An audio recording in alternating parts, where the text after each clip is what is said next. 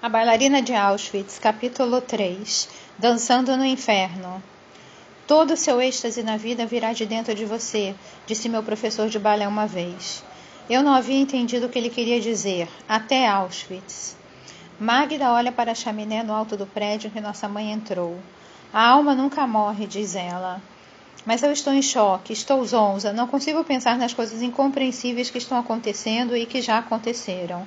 Não consigo imaginar minha mãe consumida pelas chamas. Não consigo entender completamente que ela está morta.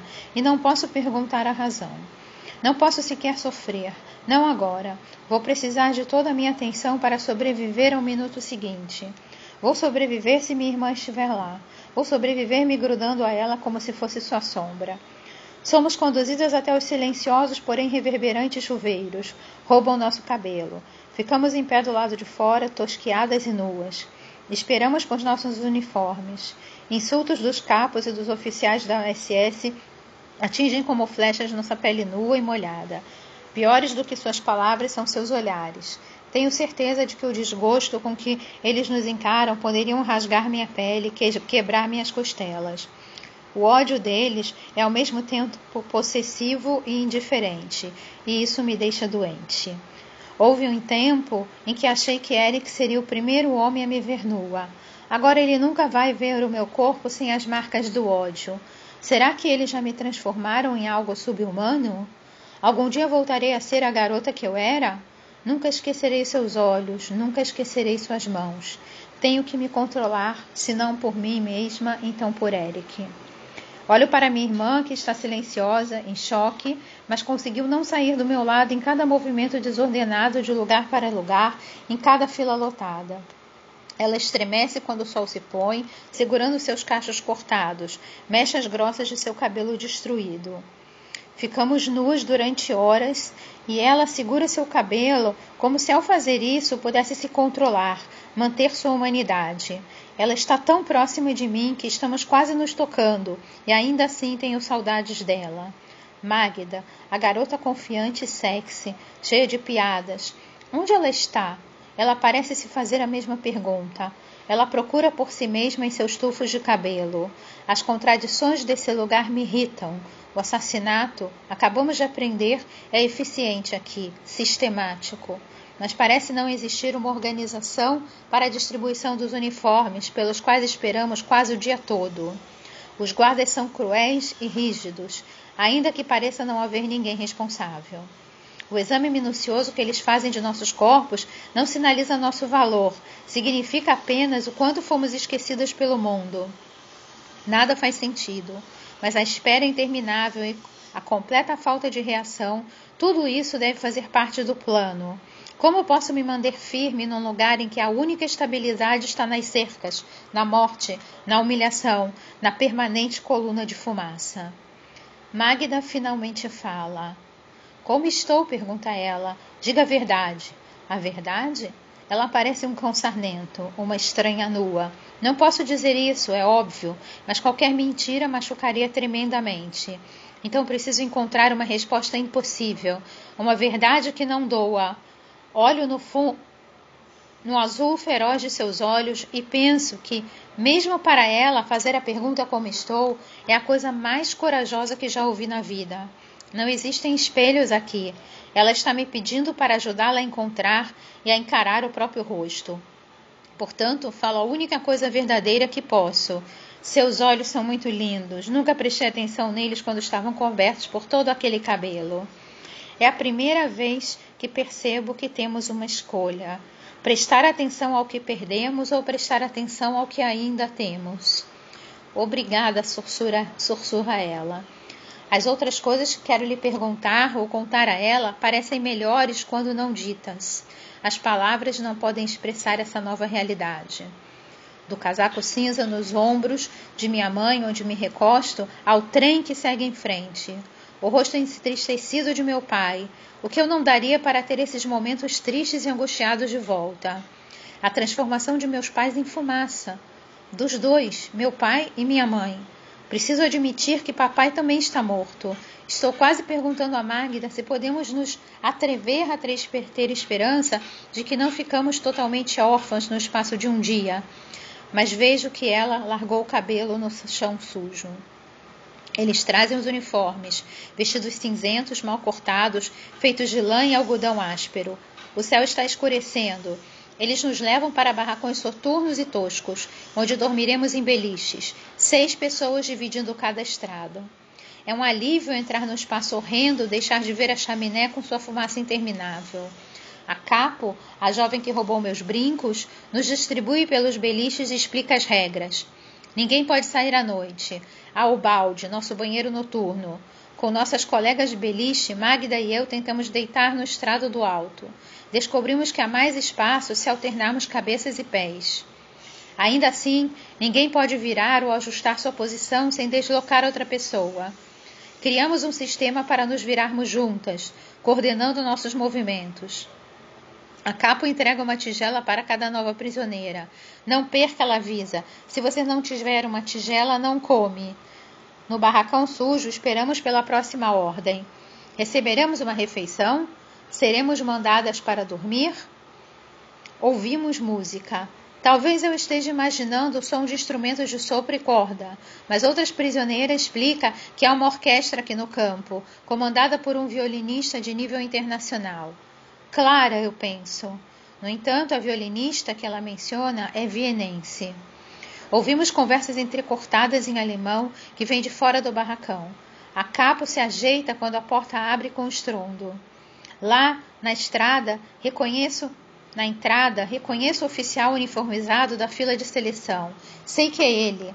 A maneira como sorri com os lábios abertos. O espaço entre os dentes da frente. Dr. Mengele, aprendemos. É um assassino refinado e amante das artes. Ele passeia entre os barracões à noite, procurando prisioneiras talentosas para diverti-lo. Nessa noite, com seu grupo de assistentes, ele entra e olha as recém-chegadas em seus vestidos largos, os cabelos mal cortados. Ficamos em pé, imóveis, encostadas nos beliches de madeira no canto da sala. Ele nos examina. Magda discretamente toca minha mão. Dr. Mengele faz uma pergunta, e antes que eu perceba o que está acontecendo, as garotas que estão bem junto de mim, que sabem que fui bailarina e ginasta em caça, me empurram para mais perto do anjo da morte. Ele me analisa. Não sei para onde olhar. Olho para a frente, diretamente para a porta aberta. A orquestra está de prontidão, bem do lado de fora. Está em silêncio, aguardando ordens. Eu me sinto como Eurídice no inferno, enquanto Orfeu tocar uma corda de sua lira capaz de derreter o coração de Hades e me libertar. Ou como Salomé, obrigada a dançar para o padrasto Herodes, levantando o véu após o véu expor seu corpo nu. A dança lhe dá poder ou a dança tira seu poder? Pequena dançarina, diz Dr. Mengele, dance para mim. Ele manda os músicos começarem a tocar. A conhecida abertura da valsa Danúbio Azul se insinua no espaço fechado e escuro. Os olhos de Mengele estão fixos em mim. Tenho sorte. Conheço a coreografia do Danúbio Azul a ponto de poder dançá-la até dormindo mas meus braços e minhas pernas estão pesados, como acontecem nos pesadelos, quando você está em perigo e não consegue fugir. Dance, ordena ele novamente. Sinto que meu corpo começa a se mexer. Primeiramente a batida de perna alta, depois a pirueta, os giros, os espacates para o alto. Conforme faço os passos e me curvo e giro, posso ouvir Mengele falando com o assistente. Ele não tira os olhos de mim, mas cumpre com seus deveres enquanto assiste. Posso ouvir sua voz acima da música. Ele define com outro oficial quais garotas entre as centenas serão mortas a seguir. Se eu perder um passo, se fizer algo que o desagrade, posso estar entre elas. Eu danço, danço, estou dançando no inferno.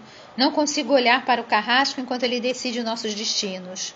Fecho os olhos, foco na minha série, nos meus anos de treinamento. Cada linha e cada curva de meu corpo, como as sílabas de um verso, contam uma história.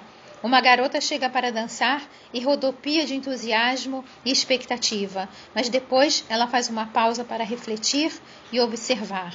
O que acontecerá nas próximas horas? Quem ela vai encontrar? Ela se vira em direção à fonte.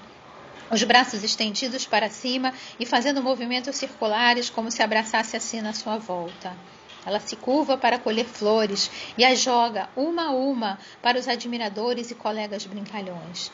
Lança as flores para as pessoas, distribuindo símbolos de amor. Posso ouvir os violinos, meu coração acelera.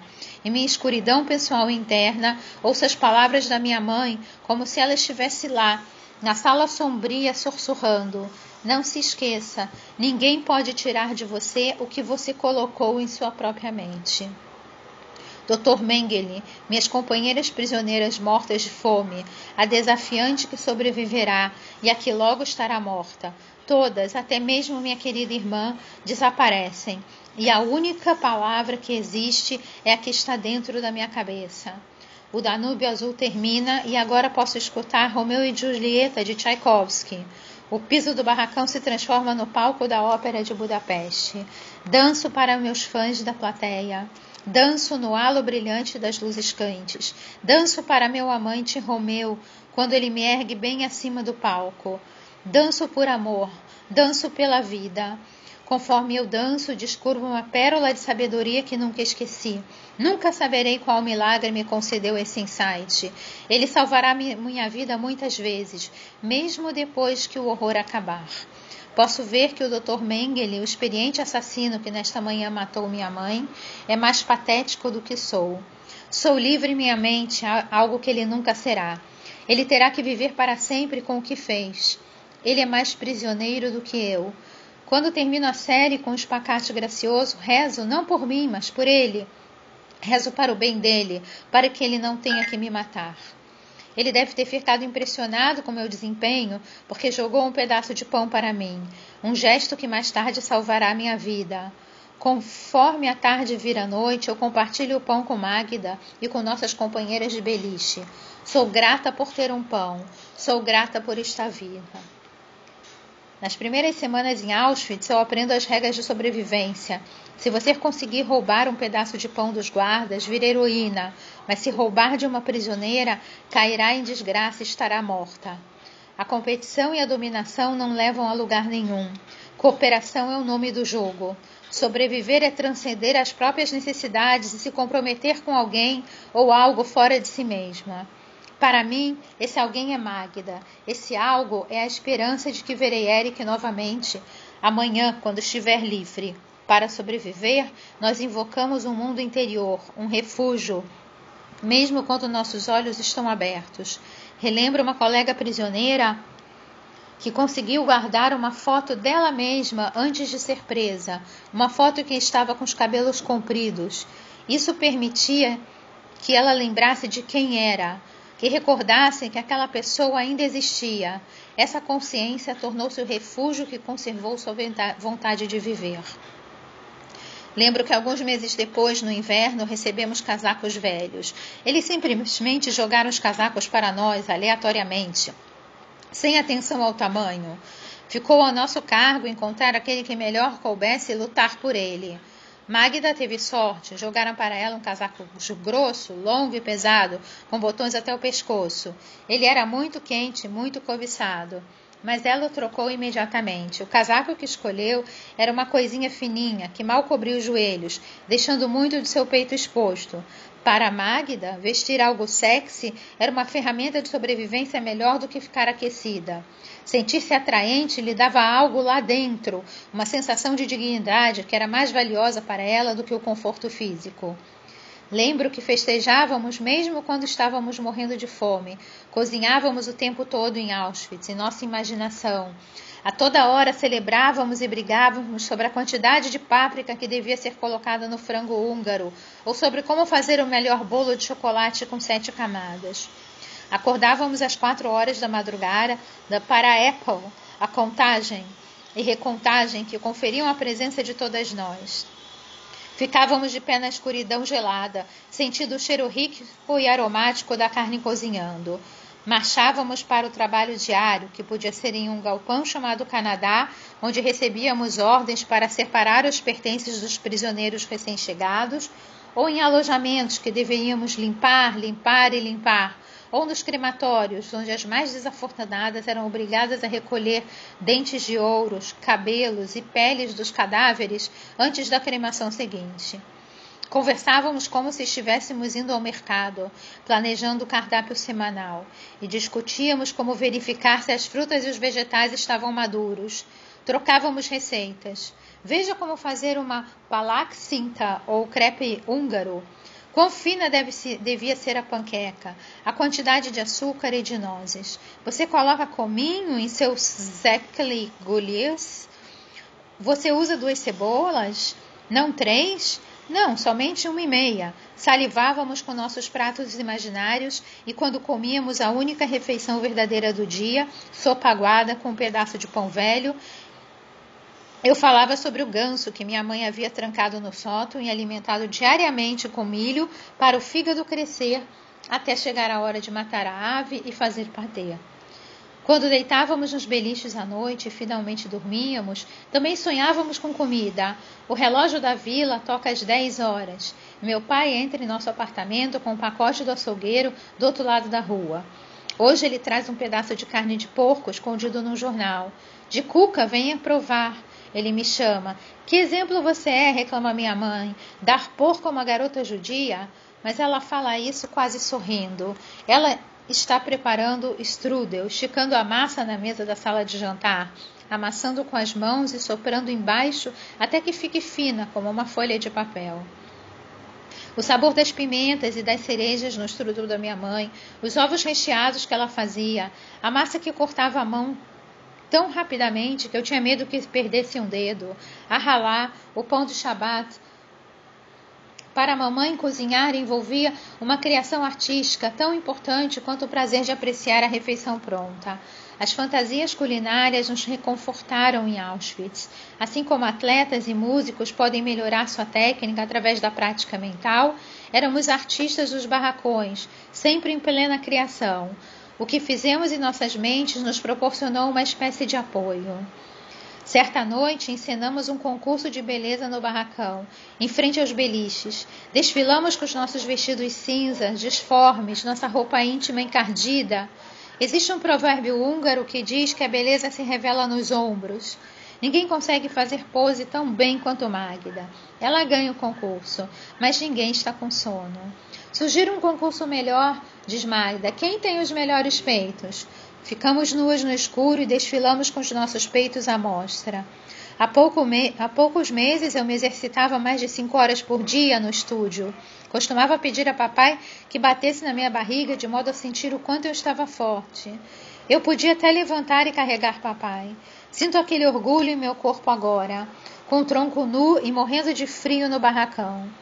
Antes eu invejava os seios arredondados e atraentes de mamãe e sentia vergonha dos meus peitinhos minúsculos, mas são esses que nós valorizamos na Europa.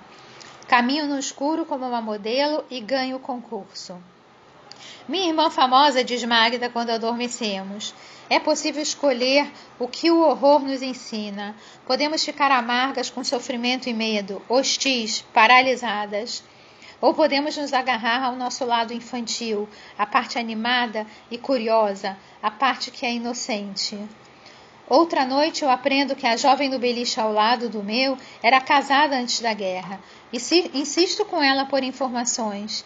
Como é estar casada? Pergunto. Pertencer a um homem. Não estou interessada em sexo, não inteiramente. Claro que a paixão me interessa.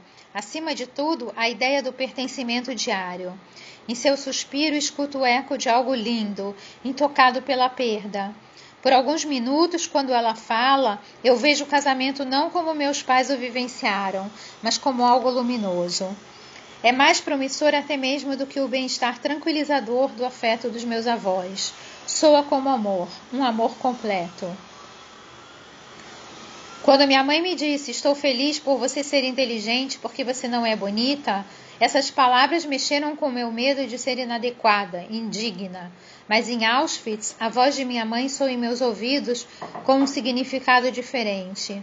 Eu sou inteligente, eu sou esperta, vou resolver as coisas. As palavras que ouço na minha cabeça fazem uma tremenda diferença em minha capacidade de manter a esperança. Isso era verdade. Também para as outras presas. Descobrimos uma força interior na qual podemos nos apoiar. Uma maneira de conversar com nós mesmas que ajudou a criar uma sensação de liberdade interna responsável por nosso equilíbrio moral, que nos deu base e segurança para, mesmo quando as forças externas buscavam nos controlar e destruir. Sou boa, aprendemos a dizer. Sou inocente. De alguma forma, algo bom resultará disto. Conheci uma garota em Auschwitz que estava muito doente, definhando. Toda manhã eu achava que ia encontrá-la morta no beliche, e todo dia temia que ela fosse enviada para a morte nas filas de seleção. Mas ela me surpreendia. Conseguia reunir forças toda manhã para trabalhar por mais um dia e mostrar um brilho de vida nos olhos sempre que enfrentava o dedo indicador de Mengele. De noite, ela praticamente desmaiava em seu beliche, respirando com dificuldade. Perguntei como ela conseguia seguir em frente. Ouvi que vamos ser liberadas no Natal, respondeu. Ela guardava um calendário detalhado na cabeça, fazendo a contagem regressiva dos dias e das horas até a nossa libertação. Estava determinada a viver para ficar livre. Então veio o Natal, porém nossos libertadores não chegaram. Ela morreu no dia seguinte. Acredito que aquela voz interna de esperança mantinha viva, quando ela perdeu a esperança, não conseguiu continuar. Embora quase todos ao meu redor, oficiais da SS, capos, companheiras de prisão, me dissessem a cada momento, desde a Rapfall até o fim do dia de trabalho, desde as filas de seleção até as filas do comida, que eu nunca sairia viva do campo de concentração, eu me esforcei para desenvolver uma voz interna que oferecia uma história alternativa isso é temporário, eu dizia a mim mesma. Se eu sobreviver hoje, amanhã serei livre. Em Auschwitz, todos os dias nos mandavam para os chuveiros e todo o banho era carregado de incerteza. Nunca sabíamos se ia sair gás ou água do cano. Certo dia, quando senti a água caindo sobre nós, respirei aliviada. Espalhei o sabão gorduroso em meu corpo. Ainda não estava apenas pele e osso. Aqui, no silêncio depois do medo, eu consigo me reconhecer. Meus braços e pernas e a minha barriga ainda são firmes como minha musculatura de bailarina. Eu me entrego à fantasia de Eric. Somos estudantes universitários agora, morando em Budapeste. Vamos até um café com nossos livros para estudar. Os olhos dele saem da página e passeiam pelo meu rosto. Sinto que ele faz uma pausa nos meus olhos e lábios. Bem, quando imagino levantar o rosto para receber um beijo, percebo que a sala de banho ficou silenciosa. Sinto um frio na barriga. O homem que mais temo entre todos está parado à porta. O anjo da morte olha diretamente para mim. Olho para o chão, esperando que as outras comecem a respirar novamente para que eu saiba que ele foi embora. Mas ele não sai. Você, chama ele, minha pequena bailarina. Tento ouvir a voz de Eric mais alta do que a de Mengele. Nunca esquecerei seus olhos, nunca esquecerei suas mãos. Venha, ordena ele. Eu obedeço, o que mais posso fazer? Caminho na direção dos botões do casaco dele, evitando os olhos de minhas companheiras prisioneiras, porque não suporto a ideia de enxergar o meu medo refletido neles. Respire, respire, digo a mim mesma. Ele me leva nua e molhada pelo corredor até um escritório com uma mesa e uma cadeira. A água escorre de meu corpo no chão frio. Ele se inclina sobre a mesa e olha para mim sem pressa. Estou aterrorizada demais para pensar, porém pequenas correntes de impulso percorrem o meu corpo como reflexo. Dê um chute nele, um grand battement na cara, jogue-se no chão, encolha-se como uma bola e aguente firme. Espero que, seja lá o que ele pretenda fazer comigo, acabe rapidamente. Chegue mais perto, diz ele. Eu o encaro quando me aproximo, mas não o vejo. Foco apenas na parte viva em mim. Sim, eu consigo. Sim, eu consigo. Sinto o corpo dele ao me aproximar. Um cheiro de mentol. Sinto um gosto metálico na língua. Enquanto estiver tremendo, sei que estou viva. Os deles, dedos dele se ocupam com os botões. Sim, eu consigo. Sim, eu consigo. Penso em mamãe, em seu cabelo comprido, na maneira como ela o enrolava no alto da cabeça e o soltava como uma cortina à noite. Estou nua com seu assassino, mas ele não pode tirá-la de mim. Quando estou perto o suficiente para que ele me toque, Com dedos que estou determinada a não sentir, um telefone toca na outra sala. Ele recua, fecha o casaco. Não se mexa, ordena enquanto abre a porta.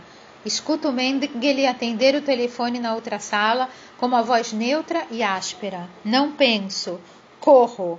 Minha lembrança seguinte é de estar sentada ao lado de minha irmã enquanto devoramos a concha de sopa diária, os pequenos pedaços de casca de batata que boiam no caldo como escamas.